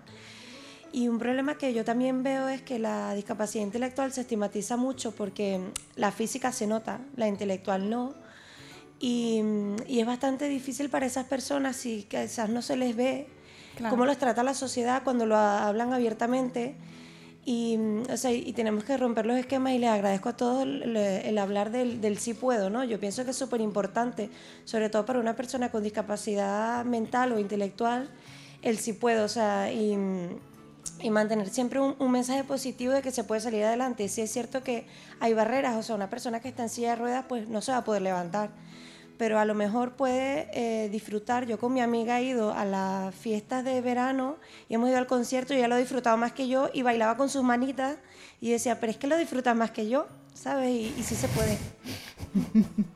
Mm, yo creo que hay que tener un poquito de cuidado con el sí se puede. ¿eh? Creo que lo ha explicado antes muy bien Carolina. Creo que lo que tenemos que hacer es que las capacidades que tenemos cada uno, tengamos o no tengamos discapacidad, las podamos desarrollar al 100%, pero no todos podemos todo. Y coincido totalmente en lo que hemos dicho por aquí de ojito con el modelo del superhéroe, porque es que ahora parece que las personas con discapacidad para integrarse en la sociedad tienen que hacer algo extraordinario. O sea, ya no es nuestra responsabilidad eliminar barreras, es que ellos son tan capaces que las van a saltar. Oye, perdona, no Es nuestro trabajo, coincido contigo totalmente, es 50% responsabilidad Claro. de la sociedad que hemos generado, de, la- de las normas, que tienen que existir las normas, porque las normas ordenan, ¿no? Y además cubren las necesidades de la mayoría, o sea, no tenemos que ir en contra de la norma, pero si esa norma no está cumpliendo su función con todos, tenemos que ser capaces de abrir canales para que esas pers- personas se puedan integrar, ¿no? Entonces, este modelo del tú puedes, bueno, es que a lo mejor no puedo y no pasa nada, y a lo mejor lo que tenemos que hacer es adaptar el modelo para que yo sí que pueda, no tiene que ser todo mi responsabilidad, ¿no? Entonces hay que tener cuidado un poco también con ese modelo ahora Sí, que de, frases de taza. de- Claro, nos presiona a todos, todos estamos Claro. presionados por ellos. Y encima ya tienes que superar más retos, pues ¿cómo superas eso, no? Sí, sí. Eh, quería, no sé si hay más preguntas, ¿podréis? ¿Sí? ¿Sí? Venga, más. Una cuestión solo, bueno, yo estoy totalmente de acuerdo con lo que ha expuesto Álvaro. Eh, desde luego hay que desterrar el concepto de héroe, lo que tenemos que hacer es adaptar el entorno, no que nosotros nos adaptemos a él. Yo, lo de si quieres, puedes, mm, no. Pues yo quería ser piloto de avión, pero es que no puedo. Y no pasa nada, ¿no? Haré otras cosas. Pero sobre todo por algunas cosas que habéis planteado de cómo se cuidan las familias. Antes preguntabas tú qué pasa mm, cuando una familia sabe que va a tener un niño con alguna discapacidad o cuando se le diagnostica a tiempo después esa discapacidad, qué puede hacer, ¿no? Eh, y un poco también por responderte a ti, hay un movimiento asociativo muy amplio. Eh, yo creo que casi en cada municipio eh, de la Comunidad de Madrid hay una asociación. Y una asociación que nace además de familias como vosotras. Entonces, eh, cuando una persona nace, eh, yo personalmente eh, no soy familia de persona con discapacidad, trabajo en Plena Inclusión Madrid, que es la, la federación que aglutina a todas a esas asociaciones. Y yo lo que sí pediría es que cuando alguien tenga una necesidad, que contacte o con su asociación más cercana o con nosotros. ¿Por qué? Porque se le va a poner en contacto con especialistas, se le va a poner en contacto sobre todo con otras familias. Yo puedo empatizar mucho con la circunstancia de cada uno, pero no soy una familia. ¿Quién le va a entender y quién le va a apoyar y quién le va a arropar mejor? Pues gente como vosotros. Y yo creo que hay eh, muchísima red que de verdad que puede ayudar y, y yo sé que en Estados Unidos existe, pero te garantizo que nosotros somos eh, bastante activos, somos muy demandantes. Álvaro también pertenece al movimiento asociativo y también es, eh, es bastante cañero. Se le nota, ¿eh? Se le nota cañero, sí, sí. Yo conozco a Álvaro desde hace Y, muchos años. y yo simplemente daros las gracias porque creo que necesitamos mucho activismo familiar. Y bueno, yo a Inés además tengo la suerte de conocerla en su faceta profesional y creo que, que han hecho una gran, gran labor a través del CDN. Me encanta eso de activismo familiar. Me, me- me lo quedo. Me gusta Eh, mucho. i- igual que ha dicho, he dicho antes lo de en redes, que veo mucha discusión, también defiendo todo lo contrario. En redes veo un montón de gente que se apoya y que ayuda. Hombre. y Internet hoy día me parece no- vital. Tenemos que hablar de las redes y tenemos que hablar de los blogs y tenemos Claro, que hablar de, de sí, sí. gente que da la cara todos los días. Yo quiero hablar de Vanessa. El tweet. Para- Para mí Vanessa es mi... Porque te- está también aquí Vanessa y de verdad tienes tres. También está Geraldine de Criando 24-7. tam- eh, No me quiero olvidar de los nombres. Eh, que sé que estás ahí, pero ahora no recuerdo tu nombre tú. ¿Cómo? Gonzalo, exactamente Gonzalo. que os estáis eh, cada día dando ahí al pie del cañón, visibilizando. Os doy las gracias, de verdad. Yo he de decir que desde mi punto de vista, mi contacto sobre mi, o sea, mi información son estos blogueros. No, no, Porque yo hasta han- antes de entrar en Madresfera tenía cero contacto. A y a partir de conocer blogueros vida. voy conociendo. No, yo estoy. eh, no he podido escuchar bien tu nombre, plena inclusión. Silvia. Ah, Silvia, ¿no? Estoy completamente de acuerdo con Silvia. O sea, eh, nosotros en quien nos hemos apoyado es en la, es en la sociedad civil, eh, en las entidades. O sea, a mí absolutamente en ningún momento, desde ningún organismo oficial, ni cuando yo tuve la discapacidad, ni cuando tuve un hijo, nadie nunca se puso en contacto conmigo, oye, ¿qué necesitas? ¿Qué tal? ¿Qué cual? No hay Esto es- activado un protocolo. Pues supongo que sí, o sea, yo no lo sé, pero a mí no me ha a mí no me ha llegado, o sea, no ante lo que desconozco O sea, no quiero que decir que, tú. exista ni que no exista. Entonces a nosotros ya cuando nos dijeron oye, eh, eh, Luquitas, bueno, no, no, no, no tenía, sí, Lucas tiene síndrome de Down, pues yo rápidamente llamé a la Fundación Síndrome de Down de Madrid, oye, ¿cuándo van a hacer? Tal, me llamaban de vez en cuando, oye, ¿qué tal va todo? Y cuando, eh, después de nacer, pues a las tres semanas fuimos, fuimos allí, nos atendieron, una- o sea, estuvimos cinco horas con ellos, nos hicieron una acogida, nos explicaron todo muy, muy bien explicado, con muchísimo calor, con muchísimo cariño, con muchísima profesionalidad. Y yo quiero poner en valor eso a todas estas organizaciones, porque cuando nosotros salimos de allí, no, claro, nos dio la eh, sensación de, oye, qué bien que está esto y, y qué es lo que vamos a poder hacer nosotros, porque ellos llevan 20 años. O sea, ellos empezaron cuando en un garaje, pero cuando empezar en un garaje no era lo cool, como ahora. ¿Vale? Ellos empezaron, pues eso, un grupo de padres en un garaje, recaudaron dinero para irse a Estados Unidos, para entender qué es lo que estaban haciendo allí, traer la metodología. Ellos eh, intentaron contar a la gente lo que pasaba, conseguir dinero, ellos son los que se llevaron. Y bueno, estoy hablando de Down Madrid, que es la que conozco, pero supongo que es lo que ha pasado con la mayoría de las entidades. Ellos eran los que iban a puerta fría a los sitios y en muchos sitios les, les cerraban las puertas, ¿sabes? Y nos fuimos los dos pues con, con muchísima tranquilidad, muchísimo agradecimiento y sobre todo pensando cómo nosotros vamos a poder devolver, qué es lo que nosotros vamos a poder aportar cuando ya hay tantísimo, tantísimo camino, camino recorrido. Y para mí, o sea, quien más nos ha ayudado y nos ha apoyado, pues son esas redes de padres y, y- y de entidades. Yo, por ejemplo, no sabía nada de- del sistema educativo. A mí me pasó lo contrario que a ti. ¿Vale? Lucas iba a la guardería, permitían que su fisioterapeuta fuera allí un par de veces por semana. Entonces, cuando Lucas cumplió tres años, todos éramos conscientes de que él no estaba preparado todavía para ser escolarizado. Y yo pregunté en la guardería, ¿se puede quedar un año más? Sí, sí, no, no hay ningún problema, se puede quedar un año más. Y nosotros tranquilos. Y entonces de repente, a, mediados de junio, recibimos una llamada de teléfono de la Comunidad de Madrid diciendo que por qué no había solicitado la escolarización de mi hijo. Y digo, no, porque es que, mira, Lucas tiene síndrome de Down, va a estar un año más en la guardería. Y me dicen, no, no, eso no puede ser.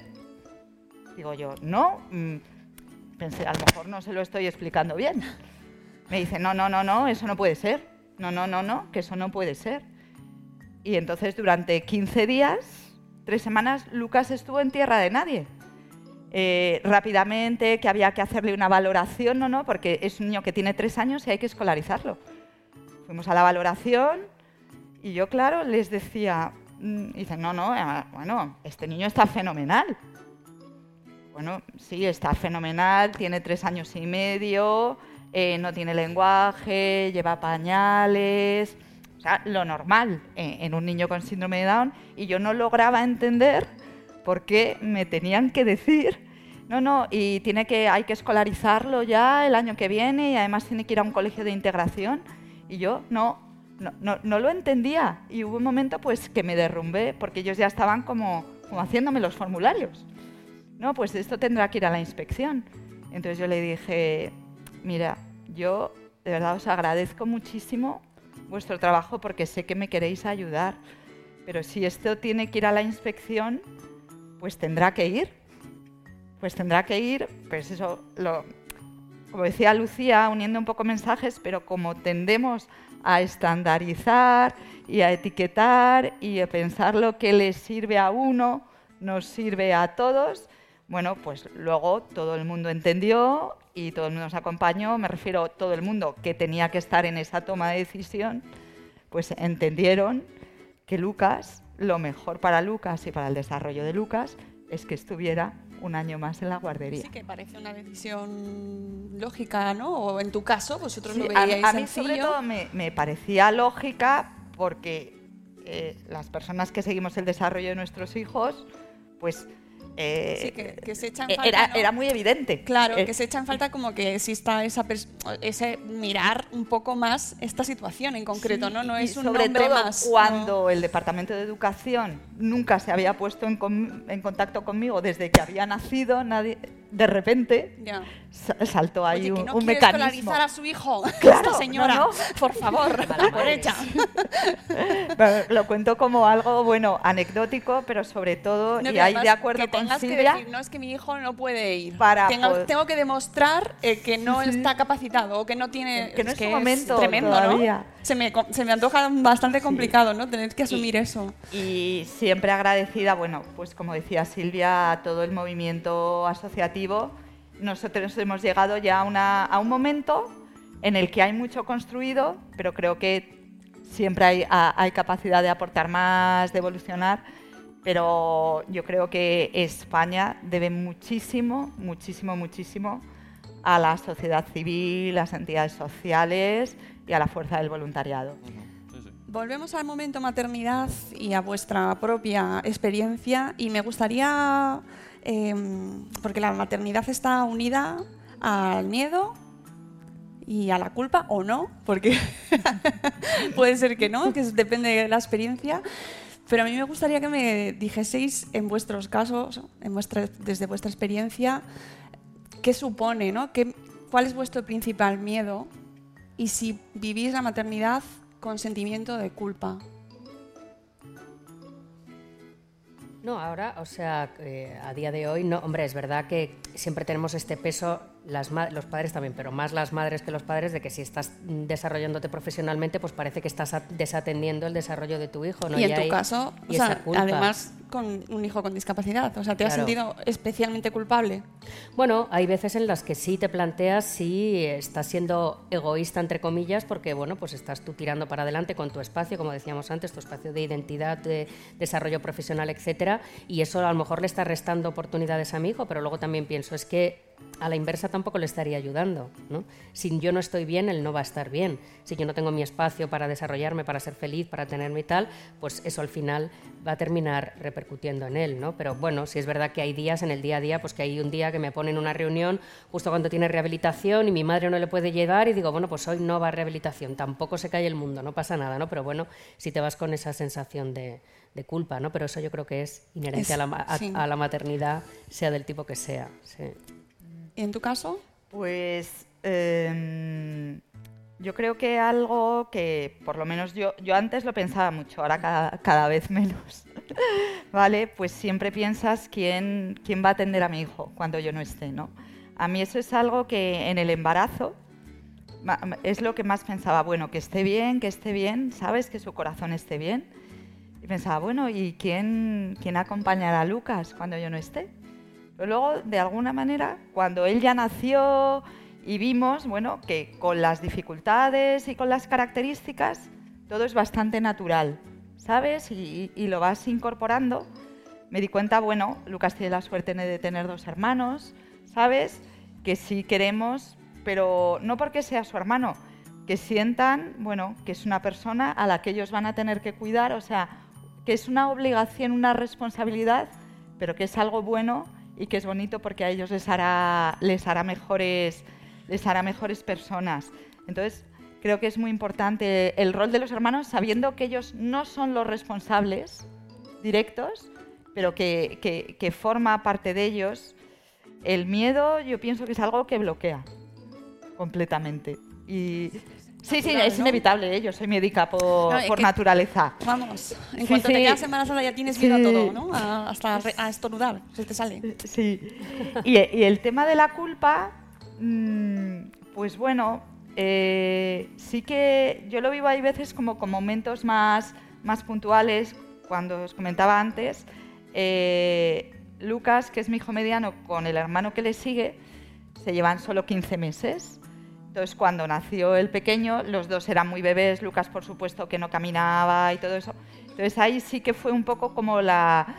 Estaba yo en casa con los dos, hago más caso a uno, hago más caso a otro, a eso, pero que eso, según ellos han ido creciendo también, pues ya como que está...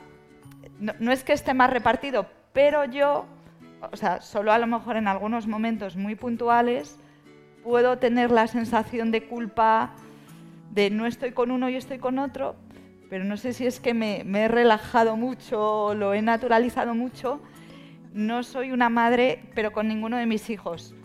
No necesito estar todo el rato con ellos para pensar que ellos están bien.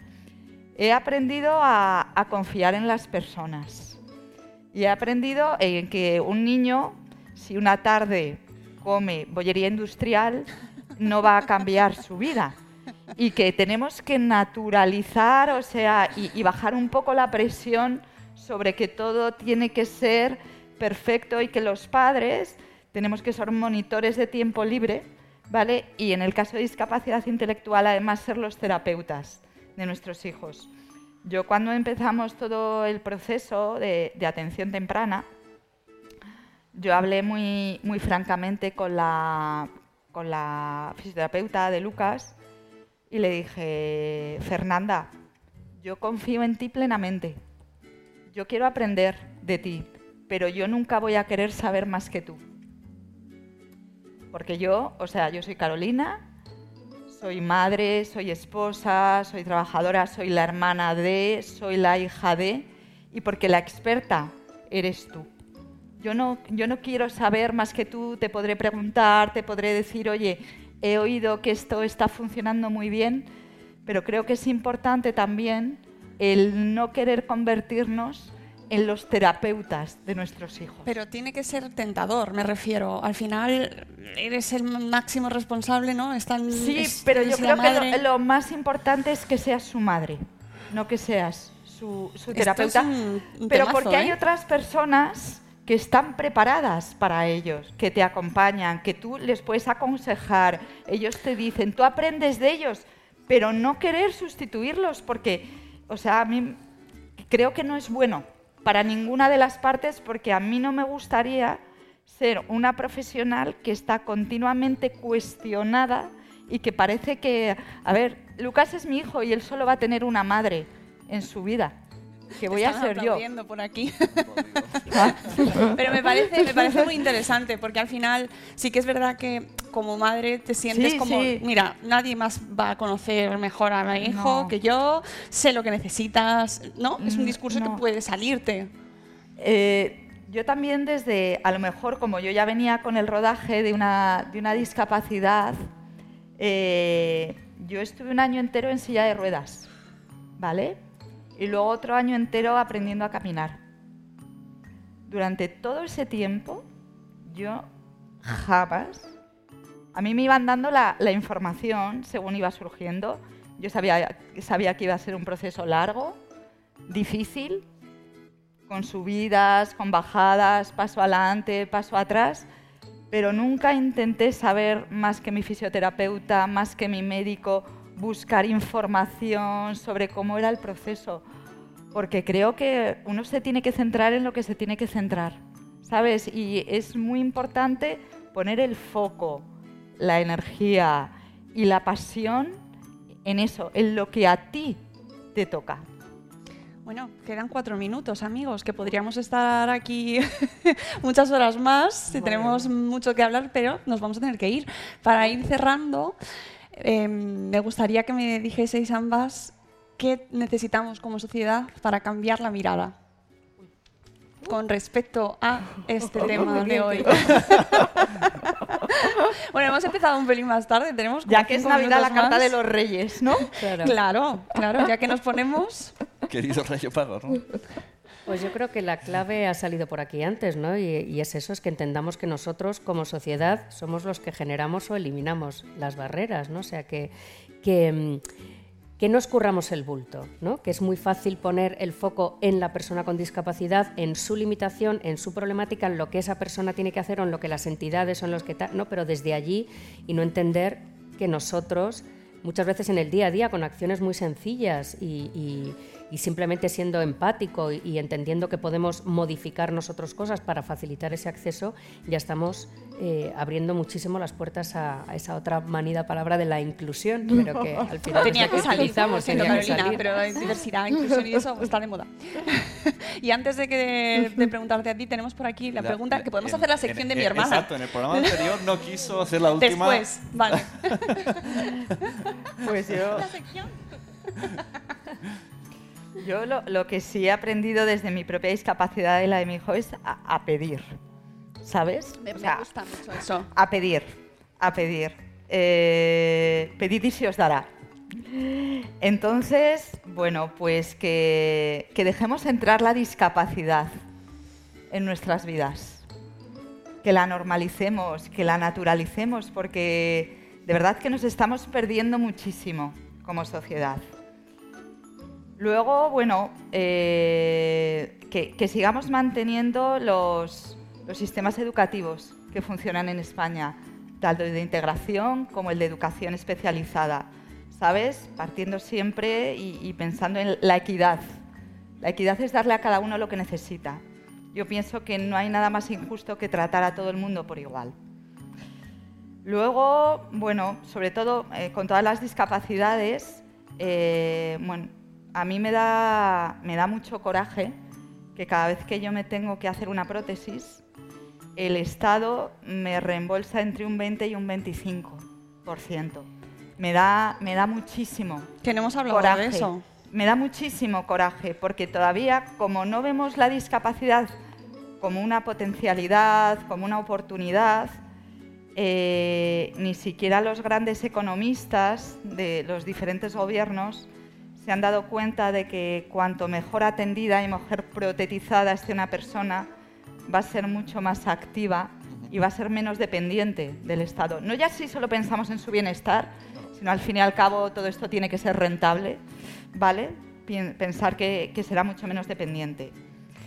Y luego lo, lo que yo desde mi experiencia propia puedo decir, que creo que la, a mí, desde luego, mi discapacidad y la de mi hijo, eh, me han dado la oportunidad de sacar lo mejor de mí misma, de ser mucho más generosa, mucho más empática, mucho más creativa, porque creo que no hay nada tan motivador como la adversidad para agudizar el ingenio. Y algo que sí os quiero trasladar a todos es que tener una discapacidad no significa ser menos feliz. No sé, es esta mujer viene, vamos. Gracias, de verdad. Última pregunta tenemos por aquí. La sección de mi hermana. Em, bueno, es una pregunta que yo creo que acabas de responder ahora mismo. Em, bueno, ante todo, daros las gracias, me ha encantado escucharos, creo que ha sido una experiencia. Y bueno, estoy, yo estoy ahora reflexionando mucho sobre el cuidado y creo que en vuestro caso el cuidado es, está, llama, es mucho más intenso, aunque está presente en todas las facetas de la vida. Eh, y, y, bueno, pues en el cuidado, las redes del cuidado, cómo el cuidado se va tejiendo, ¿no? que todo lo que hemos estado hablando de esta, estas asociaciones, colaborativos, las, las ayudas. Y, y bueno, también el cuidado me parece que tiene un poder transformador muy grande, y porque nos fijamos siempre en el cuidado, en el, el que has cuidado, pero tenemos que tener la mirada también en el que cuida. ¿no? Y quería preguntaros en cómo el cuidado se había transformado a vosotras, ¿no? Eh, cómo ese cuidado, eh, eh, con esa discapacidad que habéis tenido, vuestro caso, incluso autocuidado, eh, cómo os habéis sentido transformadas por ello. Creo que ya lo habéis respondido, pero bueno, si queréis añadir algo más. Bueno, yo creo que es verdad, o sea, todos tenemos lógicamente tanto miedo a la adversidad, ¿no? Que piensas que no vas a ser capaz. O sea, si a mí hace 10 años me dicen, yo que, he sido siempre muy hipocondriaca, muy impresionable, muy miedosa, me dices hace 10 años que me voy a ver en esta situación y te digo, no, no, no, no, no, que no podría, ¿no? Y luego, sin embargo, yo creo que lo que esto te demuestra es que sí, que al final Y, no nosotras, ¿eh? o sea, yo todas las mamás y todos los papás con los que me he encontrado en este viaje, todos han podido a su manera. Unos les ha costado un poco más o han tardado más tiempo tal, pero al final podemos. ¿no? Yo creo que la adversidad tiene esa recompensa, ¿no? el de repente levantarte una mañana y decir, fíjate, sí que he podido, ¿no? y estoy aquí, lo estoy manejando con mis momentos altos y mis, mis momentos bajos, ¿no? pero sí que he podido con, con la situación. ¿no? Y es verdad que que bueno, que es muy manido decirlo, pero es verdad que transforma todo el entorno, no solo a nosotras, a la familia, ¿no? Todo el mundo que está cerca de Mateo o de Lucas ha hecho ese cambio de mirada. Ven las cosas desde otra perspectiva, ¿no? Ese, eh, entienden la diferencia como algo enriquecedor y no como algo eh, extraño o como algo negativo, ¿no? etcétera. Entonces, bueno, pues es verdad que te convierte un poco en, mejores, ¿no? que a veces nos cuesta decirlo porque es como, ¿no? mi, hijo me ha hecho, bueno, pues sí, es verdad que al final eh, te demuestra esa fortaleza y eres más empático, eres más generoso, juzgas menos al otro, ¿no? Y bueno, pues sí, pues te transforma en, en- te hace un poquito mejor, sí. A mí en mi caso además profesionalmente también me ha colocado en otro sitio, ¿no? O sea, eh, he conseguido que esa adversidad me sumara también en el campo profesional y me ayudara a que otras personas también pudieran desarrollarse profesionalmente, ¿no? Con lo cual la realidad es que solo puedo dar gracias. Bueno, gracias os voy a dar yo a vosotras, porque de verdad ha sido un placer escucharos. Me he emocionado mucho y sabía que iba a pasar y me he contenido porque creo que eh, entre las que nos están escuchando ha pasado lo mismo porque es inevitable, es inevitable. Estamos hablando de, de- de sensaciones que todos podemos, em, con las que podemos empatizar y que creo que al final la reflexión final es que debemos cuidar más, ¿no? cuidarnos más todos, ¿no? Eh, más allá incluso de que exista o no exista discapacidad, que cuidemos al de al lado, sea como sea, ¿no? Ya está, es, que, nos cuidemos y que, lo pongamos en valor mucho. Que todos los que estáis, cuidando, enhorabuena, gracias, de verdad, y seguid así. Y a los que estamos alrededor, apoyarlos, hay que, prestar atención al resto del mundo, mirar, ¿no? Mirar cambiar la mirada y prestar atención de verdad. ¿no? Y quizás así consigamos, mm, bueno, pues haceros lo más fácil a vosotros también y también enriquecernos egoístamente nosotros porque vamos a aprender gracias a vosotros. Así que bueno, con esta carga que, con la que nos hemos quedado, pero que espero que sea positiva, nos despedimos del ciclo por este año. Nos vamos, Espacio Madrefera se va en el 2019, pero volverá en el 2020. Así que nos escucharemos el próximo año. Gracias infinitas por estar aquí. Y gracias, chicas. De verdad, ha sido un placer estar Gracias con vosotros hoy. Gracias Amigos, nos despedimos. Os queremos mucho. Hasta luego, Mariano. Adiós.